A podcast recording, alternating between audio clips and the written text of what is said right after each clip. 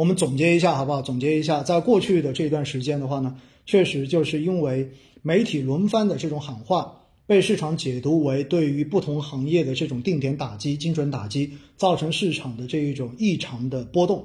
那对于这个观点，对于这一些呃事情的看法，我刚才已经讲过了。首先的话呢，因为大数据的这种算法推荐，导致我们现在对于信息、对于倾向性观点的这种获取，其实是会变得越来越严重。我们很难看到跟自己的观点、跟自己的喜好不符的其他观点。因此，大家在看到这些算法推荐的这些信息之后，不要把相关的观点第一时间的话去做转发推送。大家应该要做的事情是先看它的一个来源，是不是？有资质的这种媒体背景，还说还是说只是个人或者营销号的这种背景？如果是个人和营销号的话，建议大家去看看这个消息的根本来源在哪里。如果根本来源能够看到的话呢，那么建议大家直接去到这个来源网站上面去看原文，原文往往所表述的观点会更加的中性一些。而站在思维的这个角度上面来说，我跟大家讲了。任何一样东西都可以一分为二的看，既有它好的一面，也有它差的一面。对于投资来说更是如此。比如说，我们前面说降准，降准对于市场来讲肯定是货币宽松，宽松对于市场正常来讲就应该是好消息。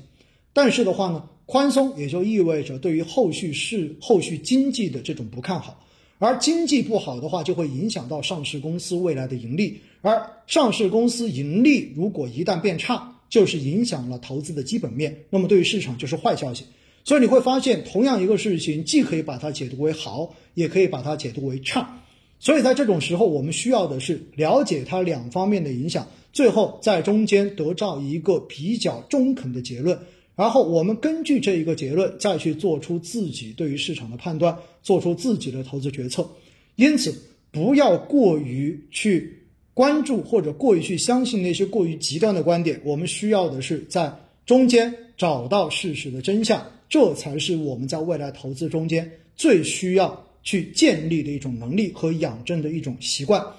而现实中间，为什么现在的这一种媒体喊话对于市场的影响会来的这么大？实际上，我们刚才总结了一下，真正的排在第一层级的也就三家媒体而已，对不对？排在第二层级的，最后算下来，实际上。我们说第二梯队的其实也就是四家媒体，所以总共也就是七家媒体，相对而言跟财经的这种关系更加密切一些，而且相对而言对市场的这个观点跟相关的政策表述更加权威一些。但是为什么我们会看到各种五花八门的消息来影响我们的情绪？最终因为大数据的原因，因为网络的原因而造成了集体性的这种恐慌情绪，或者说是。这种狂热情绪，而对市场形成这种短期的不理性的涨跌，实际上这就是很多人需要去重新审视现在的这一种信息茧房的一个跟信息茧房现象的这种背后逻辑。我们需要去提醒自己，要警惕，不要被这样子的信息所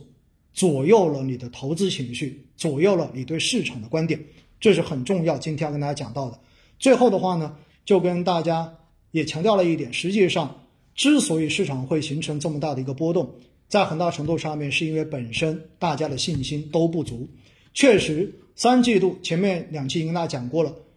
最新的这一个数据出来之后，我们看到 PMI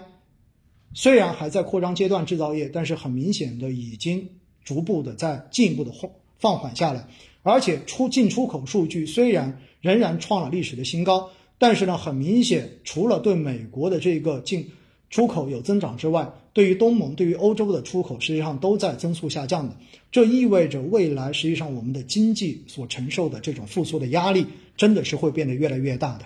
而且的话呢，今天公布了最新的 PPI 跟 CPI 数据，我们看到 PPI 的话呢，继续在创新高，然后已经到了百分之九。但是的话呢，CPI 在猪肉价格下跌的这个背景之下，食品价格的拖累之下。仍然只有百分之一百分之一的一个环比的增长，所以现在 PPI 跟 CPI 的这个剪刀差已经到达了一个有数据以来的最高位，达到了百分之八。这意味着什么？这意味着 PPI 向 CPI 的这个传导现在仍然是不通畅的。不通畅的结果就是，生产商、制造商没有办法把成本端的这一个涨价的压力顺畅的传导到最终的商品商品上面，最终造成的结果就是对于中小企业利润的这一种挤压会变得更加的明显。所以，中小企业在今年未来下半年的这一个生存的环境可能会变得更差一些。这些对于市场来讲都不算是好消息。但是从另外一个角度上面来说，这意味着什么？意味着今年下半年我们的货币政策很有可能还会继续的宽松。当然，站在央行的角度上面，并不会用宽松这个词，只是说保持一个合理的充裕。但是的话呢，这至少可以解读为对于流动性的货币政策的这个预期，我们应该可以再变得更乐观一些。而这对于成长风格的板块。会是一个边际的利好，而成长风格的板块指的是什么？其实指的就是今天大跌的那些板块。实际上，今天所反弹的板块都是周期板块，而周期板块其实它跟他们息息相关的是什么？是经济。如果经济好，周期才会有更好的机会。而如果经济下半年承压会变得更加的厉害，而对于流动性的这个预期会变得更加宽松的话，实际上。在边际上面，在逻辑上面是会对成长股更加利好的。因此，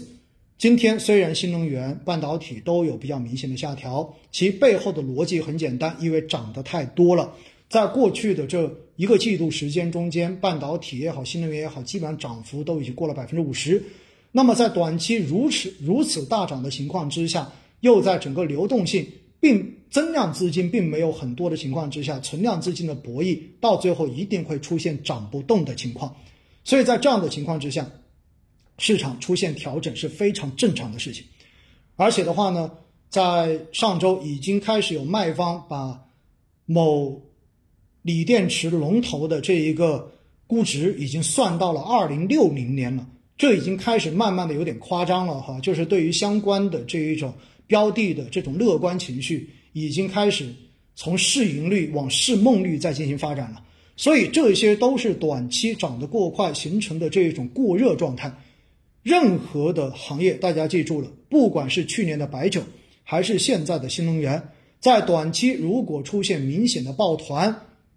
在短期交易过于拥挤，把估值推到高位的话，那么它短期调整的这个压力都会越来越大，所以。我们说，虽然未来的这一个货币政策的环境也许更有利于成长股，但是现在的这一些高估值板块的热门行业、热门赛道调整的风险一点都不小，大家要做好足够的心理准备。其实，我觉得在过去这个星期，大家之所以愿意去相信这一些所谓的点杀行业，根本上就是因为大家对于这些行业本身也没有太大的信心，所以才会。